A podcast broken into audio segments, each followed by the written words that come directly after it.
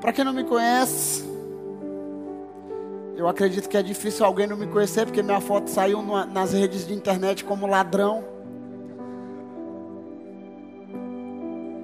Uma fake news, eu já descobri quem foi, já está perdoado. Amém? Quem está feliz aí, verdadeiramente? Eu queria compartilhar uma palavra. Eu relutei, eu estou pregando sobre o poder do Evangelho na Aliança Jovem. Se você quiser ficar depois desse culto, é, é ser crente demais, né? Ficar mais um culto a mais. Mas eu quero te desafiar a receber aquilo que o Senhor tem para o Senhor nesse lugar. Amém? E agora eu queria que você parasse o teu corpo, a tua alma e o teu espírito e se conectasse com aquilo que Deus está fazendo e com aquilo que Deus vai fazer, não por causa de mim, mas por causa da mensagem, porque a mensagem ela é poderosa em si, em Jesus Cristo. Amém? Não é quem prega, é a mensagem, amém? Não é sobre quem, quem prega aqui, é sobre um Deus poderoso que faz infinitamente mais de tudo aquilo que pedimos, pensamos ou imaginamos, segundo o seu poder que atua em nós. E essa mensagem eu, eu, eu, prego ela, eu prego ela em poucos lugares, eu deixo ela mais para as escolas, mais para treinamento. Eu queria falar hoje para vocês sobre três princípios que eu quero caminhar com vocês hoje aqui. Diga para a pessoa que está do teu lado, três princípios. Primeiro princípio, diga chamado. Segundo princípio, processo.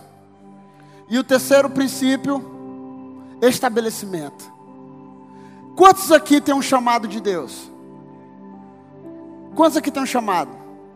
Quantos aqui já identificaram aqui na igreja, ou alguma escola, ou, ou algum pregador que veio de fora e entendeu, rapaz, eu tenho esse chamado, eu tenho esse dom, eu tenho essa graça. Quantos aqui? Amém. Então, nessa noite, eu gostaria de compartilhar. E eu vou me, me atualizar, porque eu quero ganhar tempo. Quantos aqui conhecem a história de, ja, de José? Quantos aqui conhecem a história de José? Se você não conhece, depois você leia ela toda, mas eu vou resumir ela. Um dia eu acordei e as pessoas começaram a me marcar com um banner na rede social dizendo assim: Não se preocupe, José dormiu escravo e acordou governador. Alguém viu esse texto aí em algum lugar? E muita gente famosa postou esse texto. Alguém viu? Não se preocupe, tudo pode mudar na sua vida. José dormiu escravo e acordou governador. E aí começaram a me mandar, e eu falei, vou ficar calado vou ficar calado.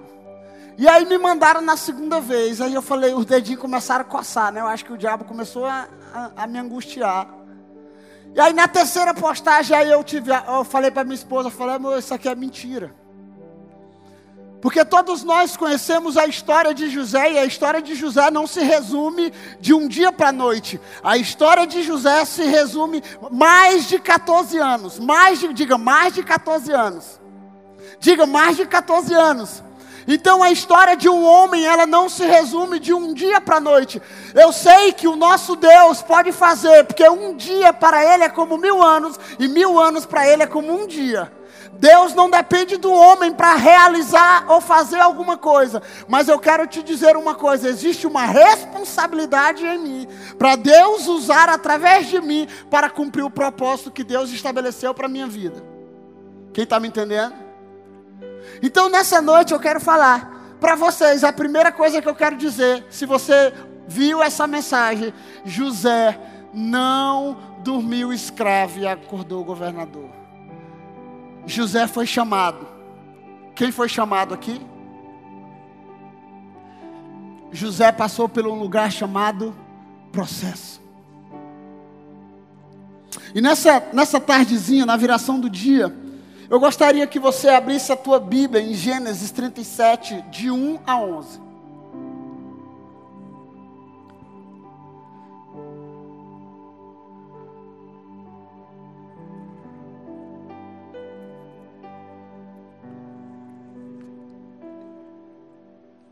Quem encontrou aí? Gênesis 37. E se você quiser anotar o tema dessa mensagem é Viva o seu processo.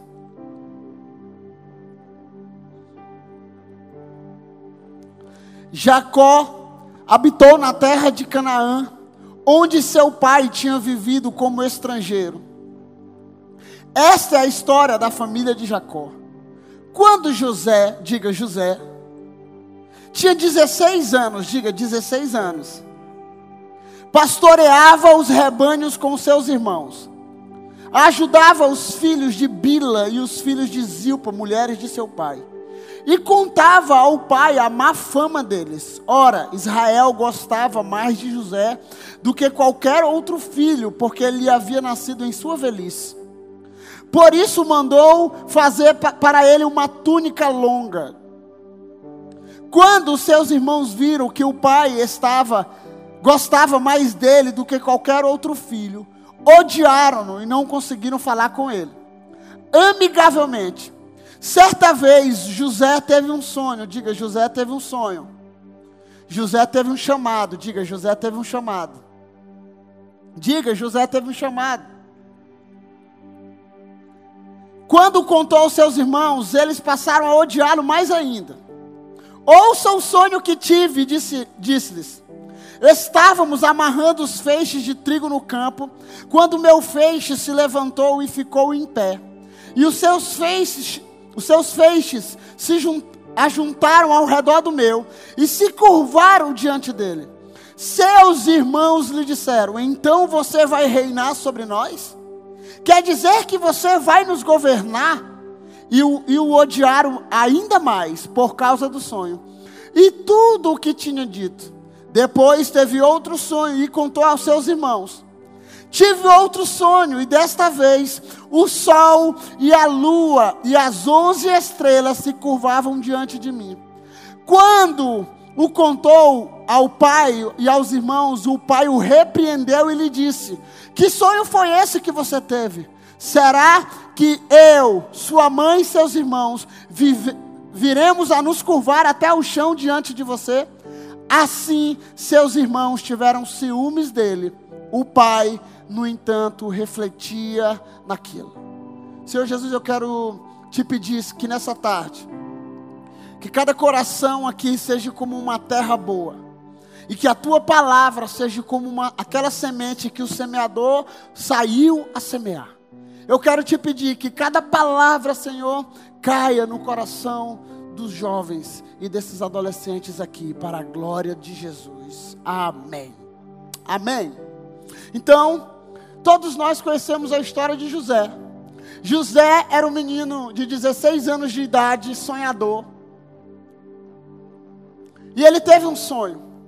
Ele teve culpa de sonhar, irmãos. Alguém tem culpa de sonhar? Pastor, eu sonhei que eu caía um avião. Alguém já sonhou perdendo o dente aqui? Não tem coisa pior. Ou alguém voando, caindo do avião. Alguém já até eu já tive um sonho assim, um sonho meio doido, né? Quando você acorda, você fica desesperado querendo se agarrar a alguma coisa. Eu não tenho culpa, você não tem culpa de sonhar. Mas sabe de uma coisa, eu quero compartilhar, a primeira palavra que eu quero compartilhar para você aqui é: não compartilhe dos teus sonhos com quem não sonha contigo. Não compartilhe dos teus sonhos com quem não sonha contigo, com quem não te conhece e com quem não gerou a tua história, com, com quem não está caminhando contigo na história de Deus, que Deus está gerando. Sabe por quê? Porque muitas vezes eles, eles não vão entender. E sabe qual é a pior coisa?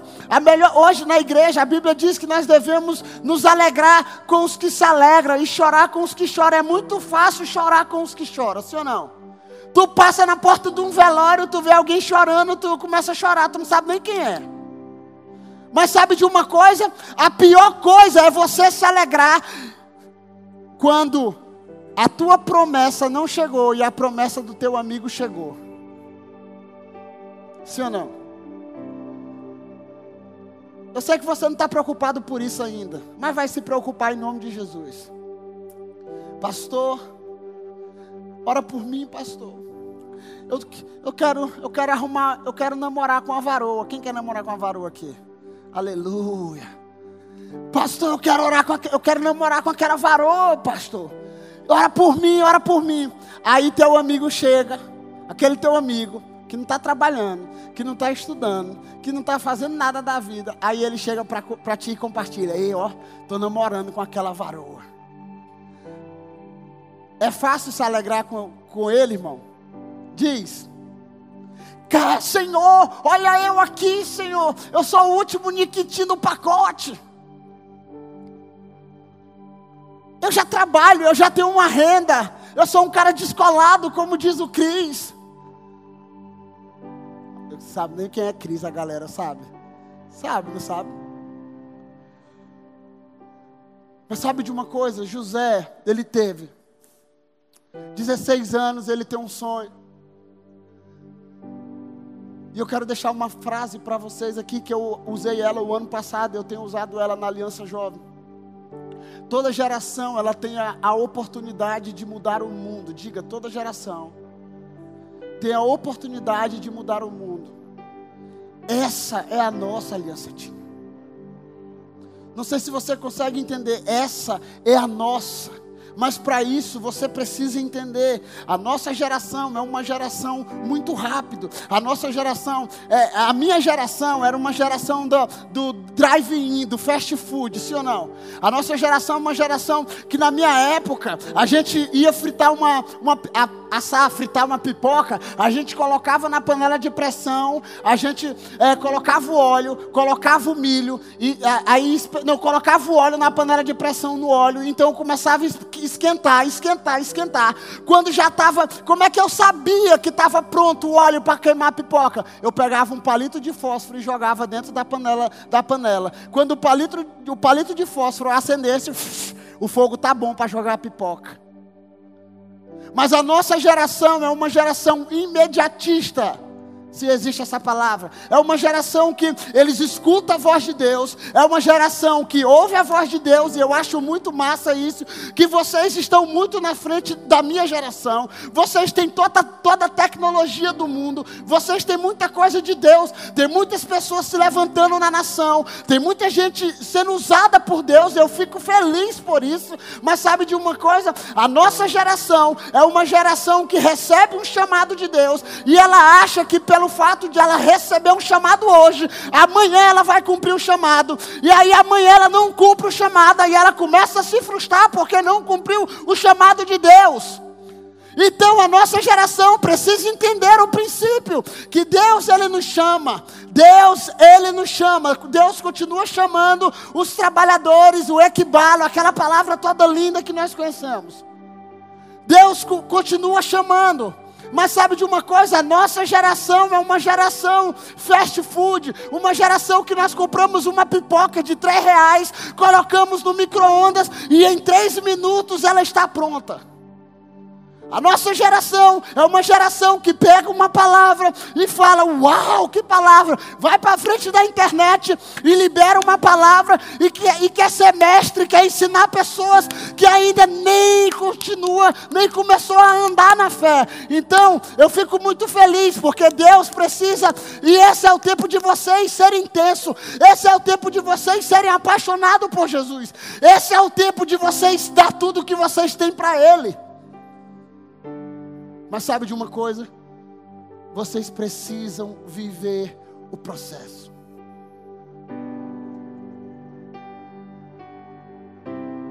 Eu tenho convicção que você já conhece alguém que ele parou no meio do caminho. Por quê? Porque ele se frustrou. Mas ele se frustrou por quê? Porque Deus chamou ele. E eu não tenho dúvida que Deus chamou. Mas sabe de uma coisa? Ele não se preparou para o chamado. José teve um sonho.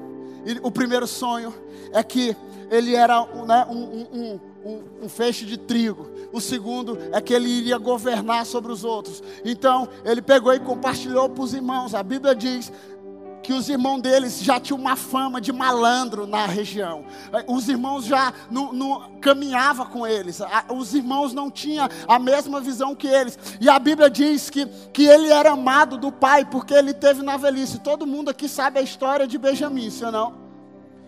Benjamim é o último raspa da panela. Na hora de ele morrer, na hora de ele nascer, a mãe morre, ok? A mãe morre. E o nome dele era Benoni, que significa filho da minha dor, filho do sofrimento, filho da minha angústia. Então, quando ele nasce, a sua mãe morre. Jacó olha e diz: Benoni, filho da minha fraqueza, filho da minha dor. Aí acredito que ele se arrependeu e disse: Epa, peraí, vamos mudar o nome do menino. Coloca Benjamim, que significa filho da minha força, filho da minha mão direita. Rapaz, enganchou aqui no suor. Filho do meu poder filho da minha mão direita. Então, o que é que eu quero dizer? A primeira, a segunda revelação aqui, se você está notando, eu não sei como começou essa história, eu não sei como é que é a história dos teus pais, da tua casa, dos teus filhos, dos teus irmãos, dos teus primos. Eu sei de uma coisa. Deus não te vê como você nasceu, Deus te vê como você foi gerado por Ele. Então, o que que acontece? Olha aqui para mim. Talvez você fale, pastor, mas eu sou filho, eu sou pobre. Pastor, eu sou, eu sou o último, o último da minha casa. Pastor, eu não tenho nada. Não, pastor, minha família é, é, é de um lugar pequeno. Não importa. Olha aqui para mim. Aquele que chama capacita. Então, eu quero te dizer uma coisa. Vou descer. José tinha 16 anos. Ele foi chamado. Quantos aqui estão chamados? Aí imagine você ter um chamado. Fala, uau, eu estou fluindo no chamado. Aí fala assim, minha filha, tu tem um chamado. Vi tu adorando aqui, tu é intensa demais. Mas espera aí, tu vai para o poço. Depois do poço, tu vai ser vendido. Depois de ser vendido, tu vai sofrer. Sabe, depois do sofrimento, tu vai, tu vai, é, vão te perseguir, vão levantar calúnia contra você. Depois tu vai ser preso. Aí depois de ser preso, tu vai, tu vai estar tá lá e vão chegar para você e revelar um sonho do prisioneiro e depois tu vai, vão ser chamados. Meu irmão, olha aqui para mim. Quem, quem aqui teria um chamado de Deus? Ou quem teve um chamado de Deus e Deus falou para ele, falou para ti assim: meu filho, não se preocupa não, tu vai sofrer muito. Alguém aqui? Ninguém queria, irmão. Eu não queria. Tu queria? Meu filho, tu vai ser um grande profeta da nação. Tu vai tocar a nação toda no YouTube. Tu vai, quando tu falar, as pessoas vão cair assim no chão. Aí tu, uau, eis-me aqui, Jesus. Pode vir que eu tô quente, eu tô fervendo e tal. Aí, aí, só que aí ele diz assim: Mas espera aí, para isso tu vai sofrer. Tu vai ser caluniado. Tu vai apanhar. Tu, teus irmãos vão te vender. Ninguém, irmão. Ninguém. Mas eu quero te dizer uma palavra amorosa. E eu quero começar a compartilhar um pouco do meu testemunho. As pessoas olham e dizem: Uau, pastor João. Eu vou em alguns lugares que as pessoas não me conhecem e dizem: Você é pastor da nova aliança. Você é pastor da Ágape. Eu falei: Sou. Para, cara, uma igreja grande, uma igreja de relevância, aquele negócio todo. Alguém conhece um pouco do meu testemunho aqui? Vou compartilhar para você. Um dia eu estava num carnaval na ABB. Eu já tinha sido expulso de algumas escolas da cidade. Eu parei de estudar na sexta série. Parei de estudar na sexta série. Então, na sexta série, eu parei de estudar. E aí eu estava num carnaval um dia, né? Aí tinha uma moça que ela trabalhava no carnaval. E nesse dia, ela disse para mim assim: eu era muito amigo do irmão dela, e aí ela me encontrou no, no ali, ela, eu estava no carnaval e ela trabalhava para a mãe dela no, no, restaurante da ABB. E ela chegou para mim e disse assim, Joane, eu queria te fazer um convite. E eu falei assim, eu vou. Na minha cabeça, eu imaginava que o convite, eu ia namorar com ela. Irmão. Ela falou: Quero te fazer um convite. Eu falei: Uau! Ela nunca tinha falado comigo, irmão. Eu ia na casa dela direto. Aí eu falei, vamos. Só que ela era uma pescadora boa. Melhor do que o pastor de vocês. Ela chegou e disse assim para mim: Eu quero te fazer um convite. Só que eu não vou te dizer hoje, porque tu está bebendo. Tu está aqui no carnaval. Segunda-feira, eu queria te convidar e, e tu fosse lá para casa. Aí eu, para casa dela. Aí sabe o que foi que eu fiz? Eu cheguei. Um dia eu estava no carnaval, terminou o carnaval, nós estávamos bebendo aqui, eu morava aqui no Jussara. E aí eu lembrei, cara, eu tenho um compromisso. E aí eu peguei, comprei um real de Big Big. A galera sabe o que é Big Big hoje, né? É, hoje é Trident, né? Hoje é Mentos. Era Big Big, irmão, na minha época, era pobreza mesmo, era Big Big. Dez Big Big. E eu botei os dez Big Big no bolso e fui para casa dela. Mastigando o Big Big para ver se saía o cheiro de álcool. Mas o, o, o álcool fica no corpo, não é só na boca. Aí eu fui. Chegou lá nesse lugar, eu fui para uma igreja chamada Comunidade Evangélica Shalom, que era na Rua Bahia. E na época nós tínhamos, lá tinha um louvorzão que numa segunda-feira dava 600, 700 pessoas na época, há 20 anos atrás. E eu fiquei assim, oh shit, mas eu vou namorar com ela aqui na igreja, será? E sabe o que me aconteceu? Me aconteceu um negócio. Eu fui para a igreja, aceitei Jesus Cristo. E eu costumo dizer para os meus discípulos que eu me ferrei forevermente. Você sabe o que é uma ferrada maravilhosa? Foi a que eu fui ferrado. Então, aquele dia eu comecei a acompanhar, e aí eu comecei a conhecer Jesus Cristo. E todas as pessoas que olhavam para mim, Evelyn, diziam: Menino, tu tem um chamado. E eu, o que é chamado? Menino, tu tem algo. Deus fala para ti que tu vai tu tem um chamado. Alguns profetas que vinham do lado dizem assim: Ó, oh, eu vejo teu teu nome nos banners da cidade, nos outdoor, no capa de CD. Eu falei, tá lascado. Só o que que acontece? A Bíblia diz que nós solteiros, o apóstolo Paulo diz, na minha época diz: "Olha, você que é solteiro, cuide das coisas do Senhor e de como agradá-lo". Sabe por quê?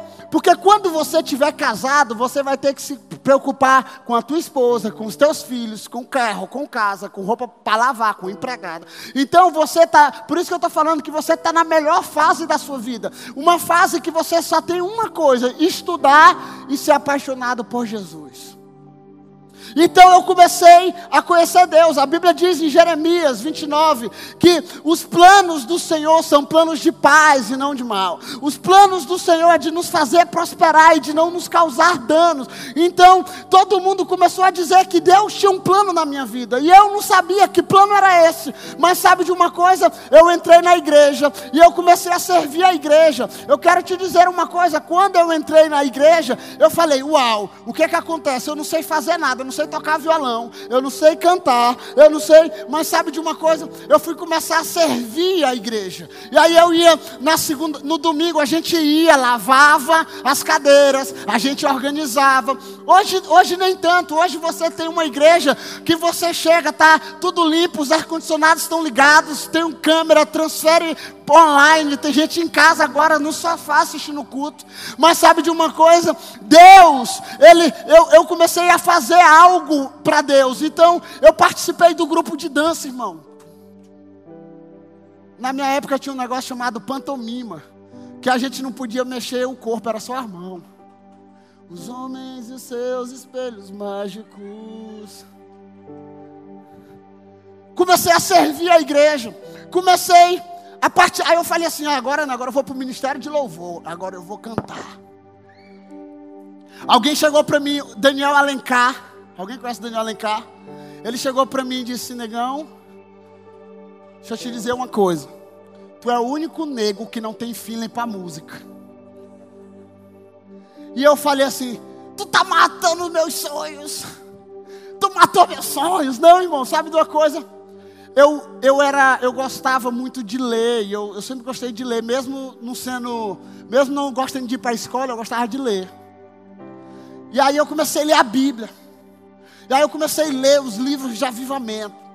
Eu comecei a ler Heróis da Fé, eu comecei a ler os Mártires, eu comecei a ler Porque Tarde do Pleno Avivamento, eu comecei a ler Os Caçadores de Deus, eu comecei a ler livros que, que começaram, sabe, gerar dentro de mim algo. E eu disse: Uau, Deus tem um chamado para mim, Deus tem algo para mim. Mas sabe de uma coisa? É, lembra que eu falei para vocês que eu tinha parado de estudar na sexta série? Aí um dia eu estava orando, ah, Deus falando comigo, eu vou ser missionário, eu vou ser pastor, eu tenho uma chama. Aí Jesus falou para mim, volta para a escola. Eu falei, tá amarrado, Satanás.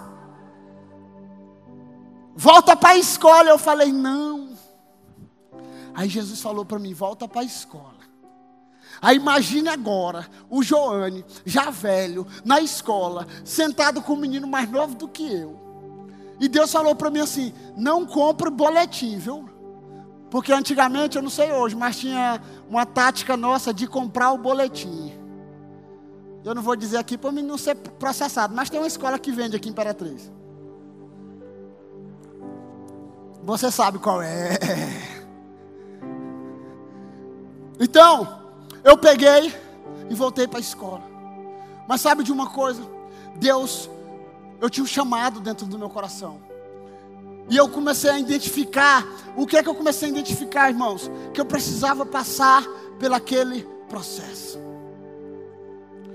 Eu comecei a, a, a, Deus começou a restaurar muitas coisas na minha vida. E sabe o que, o, o, o que eu comecei? Eu comecei a estabelecer processo. Sabe, eu quis, eu comecei a, a andar abaixo de, de, autoridade, de liderança. Eu comecei a, me apaixonar pelas coisas do Senhor. Então Deus começou a falar para mim sobre chamado. Deus começou a falar para mim sobre, sobre nações. Deus começou a falar para mim que eu iria tocar nas nações. Que lembra que eu falava das profecias que que me via num data show, que me via num telão de LED. Na época nem tinha telão de LED, irmão. Na época não tinha nada. E, e, e, os profetas da época não conseguiam decifrar o que era. E eu comecei a caminhar em obediência ao processo de Deus na minha vida. Então a, a outra coisa que eu quero te dizer: olha, não compare a tua história com a história de ninguém. Você tem o seu processo e você precisa viver o seu processo. Ah, minha mãe dizia assim, quando todo mundo estava indo para dançar danceteria, eu morava em frente à Brother, que é a danceteria antiga da cidade. Aí eu falava, eu quero ir para a danceteria. Ela, ela dizia, não vai. Aí eu falava assim, ah, todo mundo está indo. Aí ela dizia, mas tu não é todo mundo, tu vai ficar em casa. Por quê? Porque, sabe, toda comparação, e o pastor Nonato diz isso aqui para nós: toda comparação é injusta. Tá? Ah, mas o fulano de tal chegou depois de mim. Ah, mas o ciclano é, não tem nem muito tempo de crente e já está. Não, irmão, viva o teu processo. Deus te chamou. Ah, mas Deus, o fulano está fazendo, mas o ciclano não. Viva o teu processo. Então, naquele dia, eu voltei para a escola. E sabe de uma coisa, irmãos? Eu comecei a orar. Eu comecei a buscar Deus. Eu comecei a ver as pessoas falando em línguas. E eu dizia, eu quero falar em línguas também. Eu acho bonito demais. Pelo menos para impressionar a menina do meu lado. Eu quero falar em língua, Senhor. Eu quero ser batizado. Então, meu irmão, eu comecei a buscar Deus. Eu comecei a orar. Sabe de uma coisa, a tua vida com Deus ninguém pode viver, só você pode viver a sua vida com Deus. Então eu comecei a orar. Nós começamos a fazer um grupo, a gente chamava o grupo de Caverna de Adulão.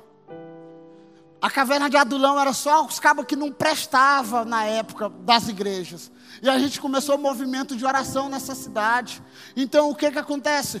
Você precisa viver o teu chamado. Eu vejo muita gente hoje dizendo: Uau, nós vamos explodir a boca do balão. Nós temos um projeto que vai revolucionar a Imperatriz.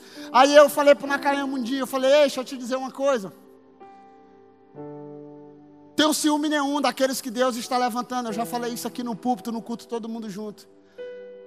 Mas eu já tenho 20 anos que eu, que eu estou nas ruas dessa cidade, na praça. Então, tem que respeitar a história do velhinho aqui. Tem que respeitar, sabe por quê? Porque antes de nós vieram outros com fome e sede de Deus que plantaram algo para a gente viver aqui. Então, eu comecei, quero teu chamado, quero ir para as nações, eis-me aqui. Nós começamos os movimentos de adoração aqui na cidade, irmão. Antigamente as igrejas aqui, desculpe falar isso, mas as igrejas. E, e eu estou escrevendo um, livro, ok? Já estou já, já pro, projetando a capa, já tem quase todo ele pronto. Não sei se eu posso dizer o nome, não vou dizer o nome não. Nós estávamos aqui.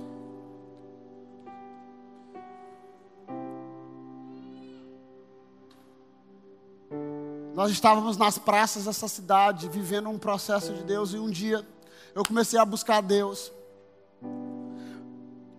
E aí a gente ia para o monte, a gente passava 40 dias indo para o monte, irmão. 40 dias indo para o monte. Não é esse monte aqui lindo, não. Aqui tem o Monte Carmelo, né? Não, a gente ia para o da Faquine, que nem existe mais, eu acho, que era para o da Suzana.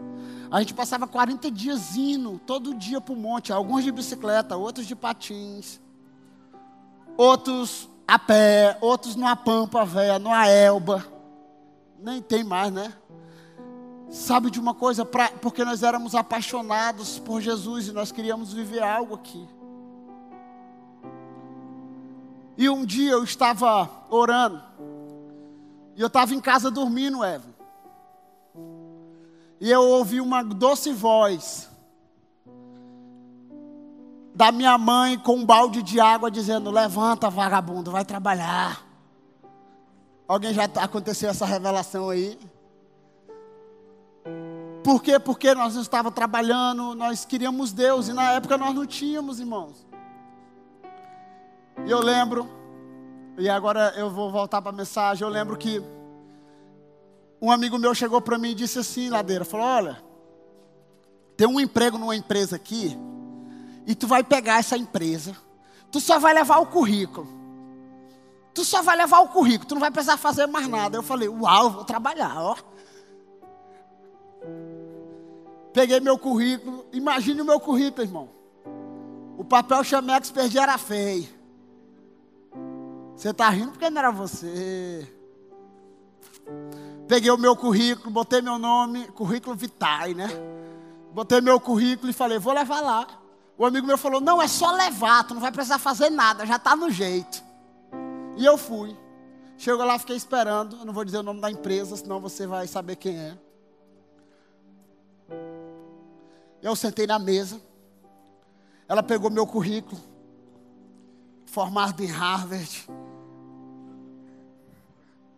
ela pegou meu currículo e diz assim: estudou na maçonaria, estudou no Princesa Isabel, estudou no Morão Rangel, estudou no São Francisco Xavier, estudou no Polivalente, estudou. Menino, você me estudou demais.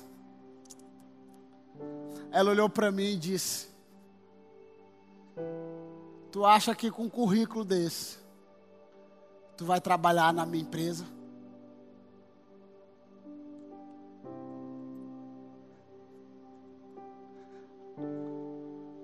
Aquele dia, para mim, foi um dos piores dias da minha vida.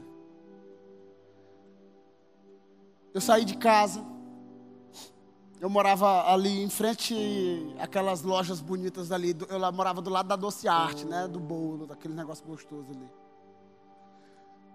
E aí eu fui para casa chorando, irmão. Pensa no, no caminho chorando.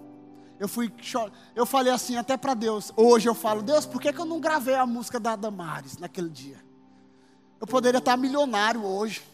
Quem me viu passar na prova e não me ajudou, vai me ver na benção, vai se arrepender. Né? Podia ter gravado aquela música.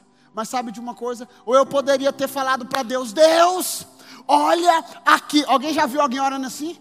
Olha, Senhor, eu estou aqui eu sou um cara, eu sou ungido do Senhor, e o inimigo se levantou contra mim. Alguém já viu essas orações assim? Senhor, eu quero vingança, Pai. E eu lembro que eu fui orando para casa. Na minha época não tinha box, né?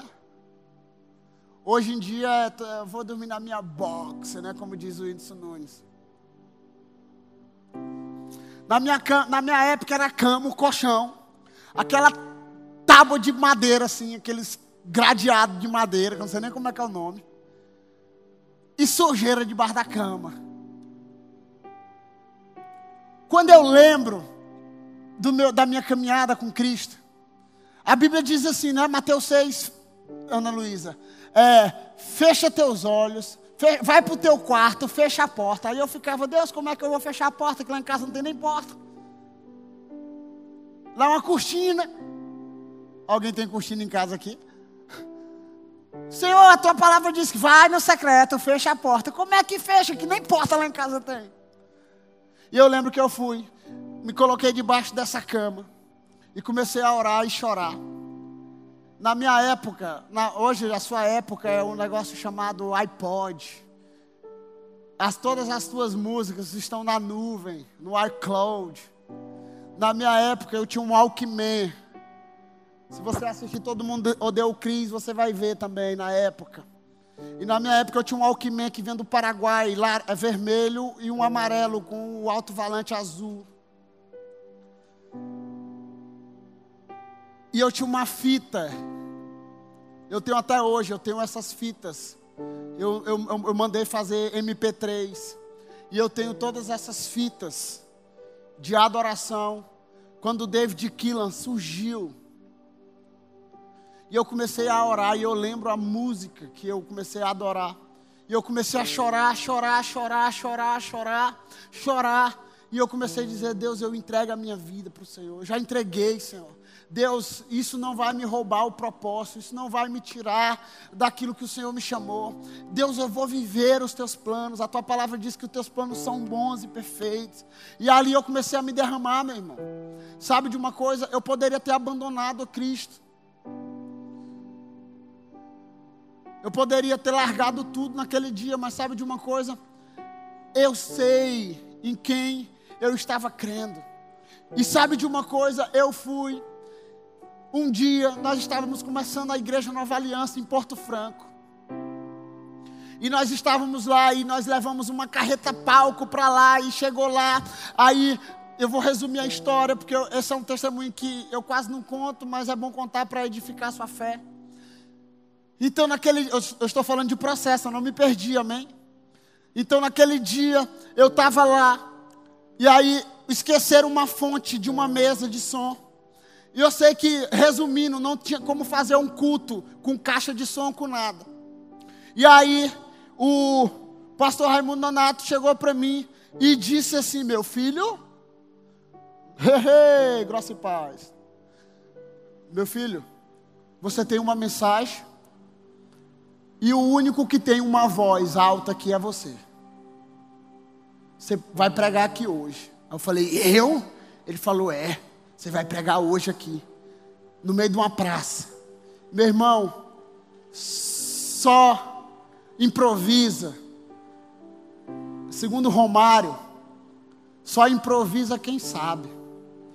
Não tem esse negócio de subir no púlpito aqui e dizer, lá na hora o Espírito vai me usar. Não, só improvisa quem sabe, ok? Então naquele dia, eu estava lá porque a Bíblia diz que o homem tem que estar preparado a tempo e fora de tempo.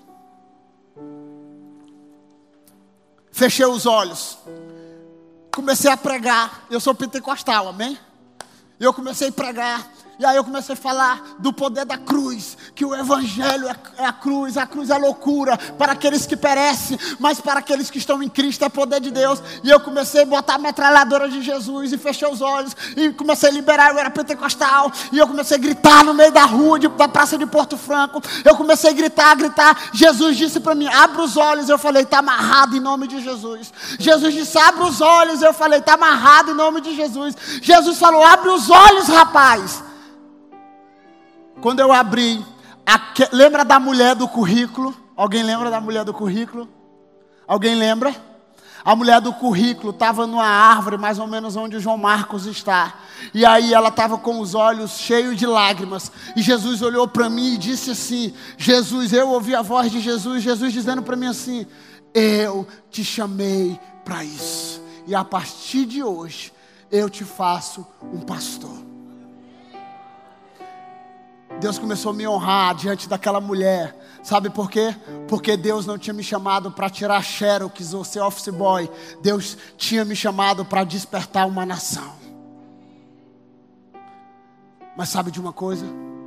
O que é que eu estou querendo falar para você? É que a primeira chamada de Deus eu recebi há mais de 20 anos atrás.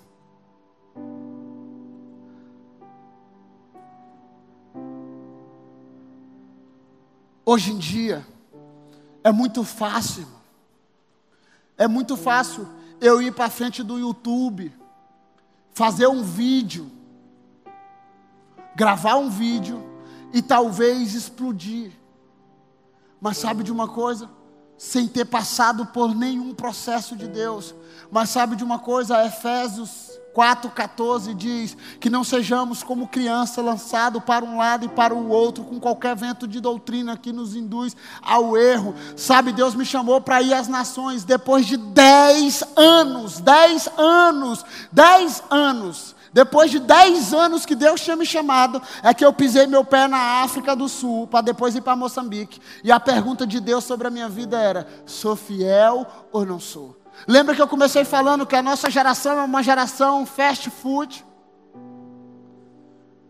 A geração do drive-in, eu acho massa, é muito bom. Você comprar um hambúrguer, em menos de 10 minutos você está com o hambúrguer lá fora do lugar, passando pelo estacionamento de um lugar. Mas sabe de uma coisa? Na vida com Deus você precisa passar pelo processo. José foi chamado, José falou: vou reinar, vou governar. Sabe de uma coisa? Ele foi para o poço, depois ele foi, ele foi vendido, depois de ele ser vendido, ele foi jogado num poço, depois deram ele como morto, depois você vai ler a Bíblia Bíblia, amém?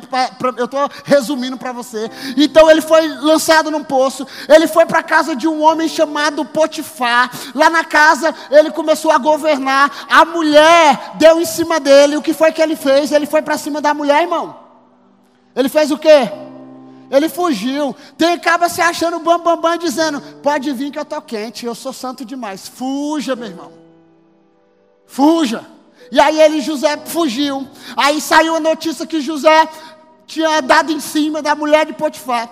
Ele foi preso. Depois, eu estou resumindo a história para você. Depois ele foi preso. E aí ele foi para a prisão. Lá na prisão, um copeiro, um padeiro, um negócio, teve uma, uma visão, tive um sonho. O sonho era assim, assim assado. Não, chama alguém para traduzir o sonho. Chama José. José começa a traduzir. A Bíblia diz que ele começa a cair na graça do povo.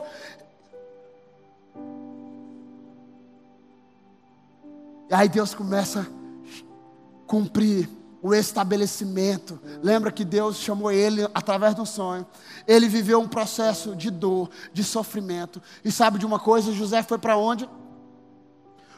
Havia fome. Havia, diga, havia fome. E quando houve fome, os irmãos, os irmãos de José foram atrás de comida. E eles estavam tão desesperados que eles estavam, sabe, já começando a vender tudo que tinha para comprar alimento. Então, eles foram um dia até José. Rapaz, eu acho linda a história. Eu quero que você viaje comigo aqui agora. Ele vai, eles vão aonde José. José diz para eles. A Bíblia diz que eles chegaram. E a Bíblia diz que eles não reconheceram José. Sim ou não? Sim ou não? Sabe por quê, irmão? Porque quem está vivendo, caminhando nos propósitos do Senhor, vai chegar um tempo que aqueles que ficaram para trás não vão reconhecer aquilo que Deus fez na sua vida. Oxente, porque hoje em dia nós vivemos no, numa, na era né, do, do, network, então para eu cumprir fama, eu, eu preciso estar tá me, me, me. Eu sou formado em administração hoje, amém? Eu voltei para a escola, fiz tudo, sou formado em administração e faço teologia hoje. Então, o que, que acontece? A gente hoje escuta muito, fala, não, a gente precisa procurar um lugar comum, onde nós temos network. Nós precisamos caminhar com alguém que, que, que nos induza, que nos faça ponte para nós. Cai fora disso, irmão. Nós precisamos, sabe de quê? Ter um, um, um negócio, uma, uma coisa chamada Espírito Santo. E se eu vivo debaixo da presença do Espírito Santo, Ele me leva aonde Ele quer, porque eu sou como uma folha jogada ao vento. Ele sopra e eu vou, porque eu faço a vontade dEle, não a minha vontade, não a vontade do homem. Então, se Deus Ele quer estabelecer você como o cara mais famoso dessa cidade, Deus não precisa dos homens, Deus só precisa dEle, porque o poder pertence a Ele. Então, se Deus quer usar você, ah, Deus quer me usar, pastor. Deus quer te usar, meu irmão. O que, é o pastor Nato falou semana passada? O que você tem nas suas mãos já é importante. Se Deus quer usar você, Deus um dia olhou no meio da multidão e disse: Vamos espalhar essa multidão que eles vão morrer de fome. Jesus disse: Alguém tem alimento? Alguém tem alimento aí? Tinha quem? Um menino. Quantos pães e quantos peixes? Quantos? Quanto? Lembra da música do, do, do, do cinco por um, né? Quatro por um. Cinco pães e, e três peixinhos, né? Então, o que é que ele tinha nas mãos? Os pães e os peixes. Então, sabe, Talvez na sua mão é pouco aquilo que você carrega, mas de um Deus poderoso é muito. Um muito com Deus é pouco, e o pouco com Deus é muito. Então o que é que acontece? Talvez você fale assim, pastor, mas eu sou o menorzinho da minha casa, eu sou o mais pobre. Ah, pastor, eu não sei nem escrever direito, eu não sei ler. Aquele que chama, capacita. A Bíblia diz que aquele que começou a boa obra na nossa vida vai completar até o fim dos nossos dias. Então você precisa estar no lugar, e quando você está no centro do coração de Jesus, não como diz o. Oh, não vou falar.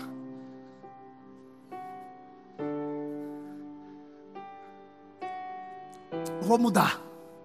Quando você está no centro do coração de Deus, não porque você é o bambambam, bam, bam, mas quando você está no centro do coração de Deus, da sua vontade, a paz, a prosperidade. Tudo que você coloca a mão, Deus prospera. Sabe por quê? Mesmo em meio a conflitos, mesmo em meio a lutas, Deus te faz prosperar. Sabe por quê? Eu estava lendo ontem, quando Deus gera Efraim. Cara, eu acho muito massa. E o nome Efraim significa: Deus me abençoou no meu lugar de sofrimento. Então o que é que acontece? Você não precisa sair de imperatriz para Deus te abençoar. Você talvez não precise mudar de igreja para Deus te abençoar. Deus, você não precisa mudar de namorada para Deus te abençoar. O que que você precisa é viver o teu processo e ser fiel ao seu processo. Sabe por quê? Porque no tempo certo, eu, o Senhor, faço acontecer, diz o Senhor. Mas sabe de uma coisa? Vou descer de novo. Não está transmitindo, não.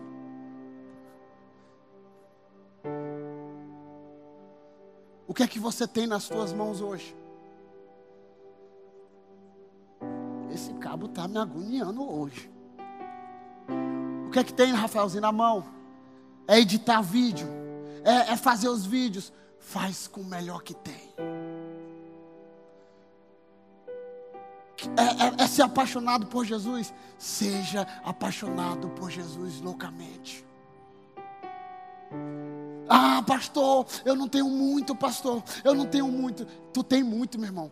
Tu tem um coração batendo, as perninhas para caminhar. Então vá com profundidade em Deus. Vá com fome em Deus. Sabe de uma coisa? Eu olho para essa geração, para a minha geração, porque a gente acha que é muito rápido. Mas sabe de uma coisa? Nós não tínhamos o que vocês têm hoje. Nós não tínhamos. Mas sabe o que é que nós tínhamos? Que talvez falta nos nossos dias? Fome por Jesus e fome por viver uma revolução. Sabe como era, nós éramos conhecidos nessa cidade antigamente? Aqueles que adoram assim. Ó. Porque nós lançamos uma tendência até de adorar aqui. Mas hoje em dia a galera quer lançar a tendência do, da roupa, né? Do negócio. Não, meu irmão. Nós começamos a fazer movimento de oração. Os pastores começaram a ficar loucos na cidade, porque como é que nós conseguimos levantar tantos jovens numa praça? Mas sabe de uma coisa? É porque tinha fome por Deus, tinha sede por Deus. Ah, eu não estava preocupado se o, o, tênis que eu estava estava branco ou estava preto, ou o que eu tenho ou o que eu não tenho, ou que não, sabe? Cada um viveu o seu processo, vivia em obediência à sua liderança. É tão tal que eu era de uma igreja renovada, irmão. Quando Deus falou para mim sair, eu saí para uma igreja que caiu uma agulha na igreja, eu escutava a agulha cair. Você sabia disso? Quando nós saímos da igreja nossa renovada, nós fomos acompanhar um homem chamado pastor Raimundo Nonato de Oliveira Lopes. Uma igreja que se o pinguim entrasse lá, ele saía congelado.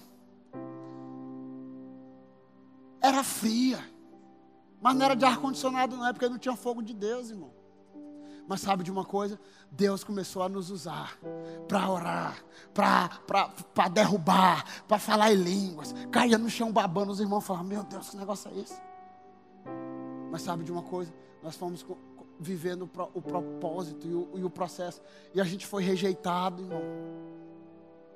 Lembra que eu falei de José? Nós fomos rejeitados, nós fomos humilhados, nós fomos expulsos de igreja. Você sabia que nós já fomos expulsos de igreja? Alguém sabia? Alguém sabia que nós fomos para um acampamento de jovem uma vez em uma cidade aqui, e, e, e, e no meio do acampamento o cara chegou e disse: eu queria pedir para vocês se retirar, porque vocês estão pervertendo a nossa juventude. E sabe o que é que nós estávamos fazendo? Sabe o que, é que eles queriam? Eles queriam falar em línguas. Eles só queriam isso. A maioria dessa juventude que o pastor nos expulsou estão todos fora dos caminhos do Senhor. Sabe por quê? Porque a religião mata. E sabe de uma coisa? Você precisa viver. José, opa,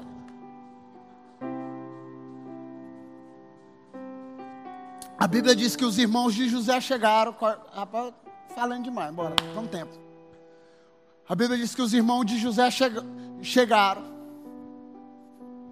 E a Bíblia diz que eles não o reconheceram. Mas José reconheceu, sabe por quê? Porque quem mudou foi José, não eles.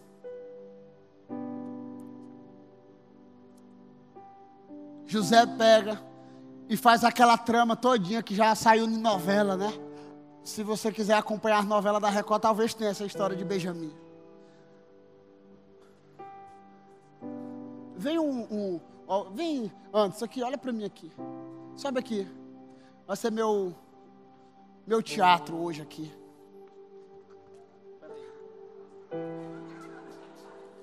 Levanta. E eu estou encerrando já. José. Vamos botar ele de José, né? Porque só bota os bonitão igual eu e tal. Não, tô brincando com eles. Ele é bonito. José chega. Os irmãos chegam para José. E a trama toda acontece. Eles colocam uma taça na bagagem. E eles vai. E aí eles voltam. É, é longo, é, é um filme de três horas, maior do que o Guerra das Estrelas, aquele filme lá que saiu agora. Eles colocam uma bagagem, na bagagem dele uma taça. Eles vão. Depois ele, ele chega e diz: traz o um menino, Benjamim. E aí José deixa Benjamim com eles e eles voltam para o Egito. E aí fica aquele negócio, aquela angústia toda. Aí José chega e diz assim: cadê o, cadê o menino? Traz o menino de novo. Jacó pergunta: cadê Benjamim?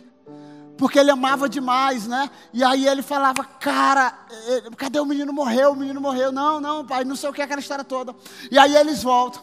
E eu acho massa, sabe por quê? Porque ele chega e, e, e José, na última, na última, na última capítulo do, do filme, da novela, ele chega e diz assim: a Bíblia diz que José olha, ele é José, eu vou ser José agora. Aí ele chega e diz assim: ele começa, E ele, ele olha para os irmãos, ele vê o sofrimento dos irmãos, ele pergunta cadê o pai dele, ele pergunta cadê Benjamin, ele pergunta a história toda. E aí ele diz assim, cara, vamos, o que está acontecendo com vocês? Eles nos ajudam, por favor, nós estamos passando dificuldade. E se você não nos vender, nós vamos morrer. Porque José teve o sonho das vacas magras, das vacas gordas, e ele estocou comida. Então ele falou, eu tenho comida aqui. A Bíblia diz que José sai. José começa a chorar desesperadamente. E a, eu, eu, eu, no meu mundo de Bob, né? Eu, a Bíblia conta e relata que José chora por algumas vezes. E nessa vez José chora que as pessoas conseguem escutar nos outros quartos. E José começa a chorar, sabe por quê?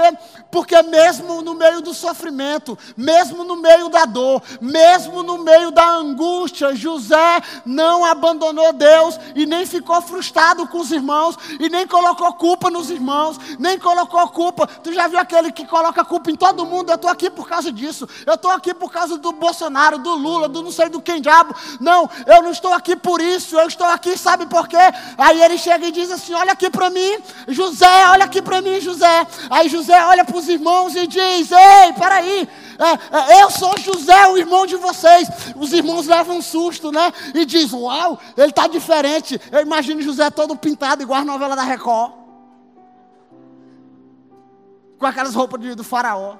E ele diz: Ei, eu sou, eu sou, eu sou José, eu sou o irmão de vocês. Aí os irmãos, a Bíblia diz que os irmãos começam a chorar. Chora, é o irmão agora ele. E a história diz que eles começam a chorar. Eles começam a chorar, sabe por quê? Eles começam a chorar por causa de culpa. Eles começam a chorar por causa de culpa, de culpa do passado, de culpa porque eles venderam José, de culpa porque eles humilharam José, e agora José estava alimentando ele e a família deles. E eles dizem assim: José fala, levanta a cabeça, levanta a cabeça, meus irmãos, porque eu estou aqui, sabe por quê? Não foi por causa de vocês. Eu estou aqui hoje na nova aliança Ágape, porque o Senhor estabeleceu a vontade dele sobre a minha vida para poupar a vida de vocês vocês. Agora erga a cabeça, vá aonde no meu pai e diga para ele que eu vou comprar campo para eles, eu vou comprar lugares para eles e meu pai vai ser enterrado aqui junto a mim. Pode ir, haramassou, coremassou, toremamas. Eu estou começando a pregar agora. Então, sabe de uma coisa? Eles poderiam, José poderia dizer assim: Ei, vocês estão aqui porque agora eu sou poderoso. E vocês vão me pagar aqui. Mas sabe de uma coisa?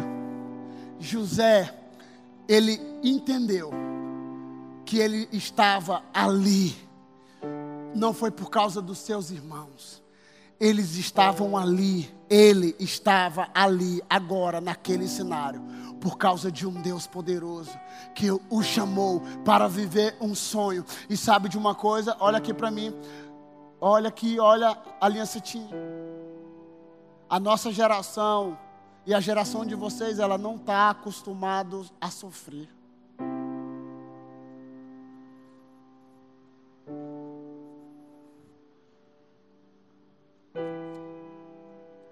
Sabe por quê?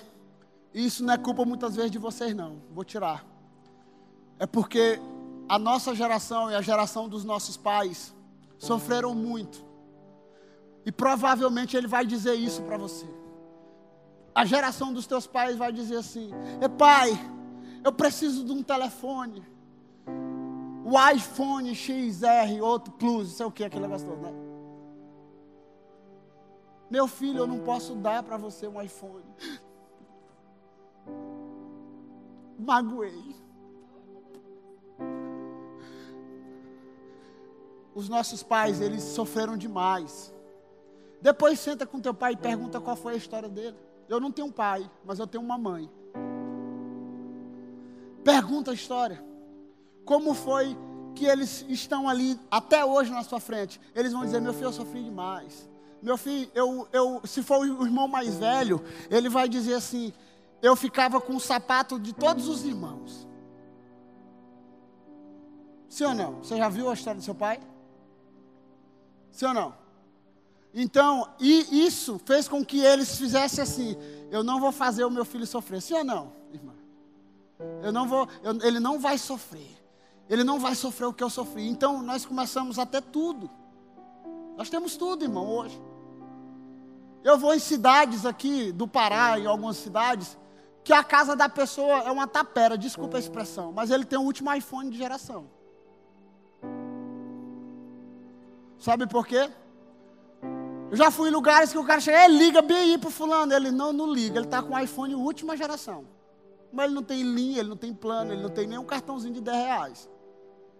Porque a nossa geração foi uma geração que foi acostumada. E nós trouxemos isso para dentro das igrejas. Então, quando as igrejas não fazem aquilo que a gente, quando eu falo a igreja, eu falo o sistema, eu falo tudo, não faz aquilo que nos agrada, magoei. Vou sair da igreja. Vou procurar outra liderança.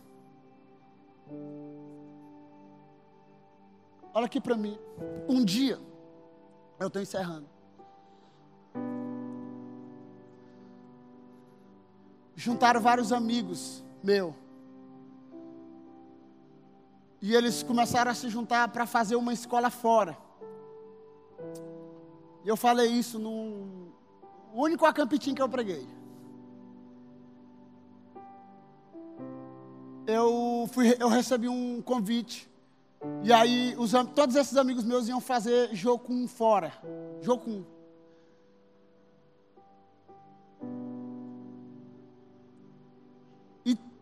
Todos eles juntaram, nós fizemos um culto para ele na cama, um culto de arrecadação de dinheiro e de envio. E naquele dia, daquele culto, eu chorei muito, sabe por quê? Porque eu queria ir, Ana Luísa. Eu queria ir, eu queria fazer a escola fora. E eu lembro que eu fui onde o pastor Raimundo Nonato. Eu abracei o pastor Raimundo Nonato. E eu falei assim: meu pastor, eu queria ir muito ele falou assim para mim: Meu filho, o seu tempo é aqui. E sabe de uma coisa, irmãos? Eu poderia ter ficado com raiva do pastor Nonato aquele dia. Rapaz, o cara não quer, me boicotou. O cara tal. Mas sabe de uma coisa? Eu, entendi, eu identifiquei que a voz de Deus, a, a, que a voz do pastor Nonato era a voz de Deus para minha vida naquele momento. E olha que eu já escutava Deus antes de existir, nem conhecia o pastor Renato, eu já ouvia Deus, irmão. Nem existia nova aliança, eu já tinha relacionamento com Deus. Eu não falo isso com orgulho. Mas eu sei quem eu sou em Deus. Eu já sabia quem eu, sou, que eu era em Deus. Então naquele dia, eu orei e eu decidi caminhar com um homem que tem uma visão, ok? O pastor Nonato tem uma visão. E eu decidi caminhar com Ele. Em submissão. E sabe qual é a, melhor coisa que me acontece? Que dinheiro no mundo, que lugar no mundo não, não, não recompense. É quando eu vou pregar aqui, que o pastor Nonato me abraça e diz: Meu filho, você nasceu para isso. Sabe por quê, geração? Porque eu decidi ouvir Deus através da vida dele. E muitas vezes a gente fica, acha, ah, a visão talvez esteja envelhecida, talvez a gente precisa renovar. E sabe qual é a, a, a coisa mais doida na vida de um homem? É viver uma vida simples. Viver uma vida simples para viver o extraordinário. Sabe por quê? Porque nós estamos acostumados a viver muitas coisas grandes. Só que uma conferência ela acaba na sexta, no, no domingo. Esse culto vai acabar daqui a pouco. Mas sabe de uma coisa? A sua vida, eu falei isso para um discípulo meu hoje, que a nossa vida, a sua vida, ela prega mais do que sua mensagem. E Jesus disse para nós que no mundo nós teríamos aflições. Jesus não prometeu um mar de rosas. Jesus não prometeu que você não iria sofrer. Jesus, Jesus disse, o evangelho de Jesus, ele disse, olha, no mundo vocês terão aflições, mas tem de bom ânimo. Eu venci e vocês vão vencer. Então, sabe de uma coisa? A melhor coisa que eu tenho para dizer para você é: seja forjado no fogo. Sabe por quê? Porque quando o negócio vier, você vai dizer: Eu sei em quem eu creio. Eu estou vivendo um processo. Talvez o teu processo dure um ano. Talvez o teu processo dure seis meses. Talvez o teu processo dure 15 anos. Não sei. Viva Ele. Olha aqui para mim. Na escola de Deus. Na escola de Deus. Ninguém pula de fase sem ter terminado a fase anterior. Ninguém compra matéria. Eu vejo um monte de neguinho querendo pegar atalho. Quando eu falo neguinho, eu falo branco e negro, amém? Eu sou neguinho também. Que a nossa geração é a geração do politicamente correto. Mas para falar, até para e fala na internet. Deus está nos chamando para viver. E sabe qual é a minha, a, a, o meu maior desejo é impulsionar você. Sabe por quê? Porque o meu desejo é que vocês façam coisas maiores do que nós. O nosso desejo é que vocês brilhem mais do que nós. Um pastor que tem medo das suas ovelhas brilharem mais do que ele, desconfie. Mas sabe de uma coisa? Vocês, quando vocês estiverem brilhando, vocês precisam olhar para o retrovisor assim e dizer: Eu sei quem, com quem eu aprendi. Com raízes. Você precisa plantar a sua vida no lugar secreto. Você precisa plantar a sua vida em oração. o livro Enraizado, ele diz assim: não vai ser como uma estratégia de gritar avivamento todos os dias que nós iremos vencer. Nós precisamos de uma estratégia. Diga, uma estratégia. E qual é a nossa estratégia? Plantar a nossa vida no secreto. Plantar as nossas raízes no secreto. Sabe por quê? Porque nós estamos vivendo os últimos dias. E não cabe a mim dizer o dia que Jesus vem, porque nem, nem ele sabe.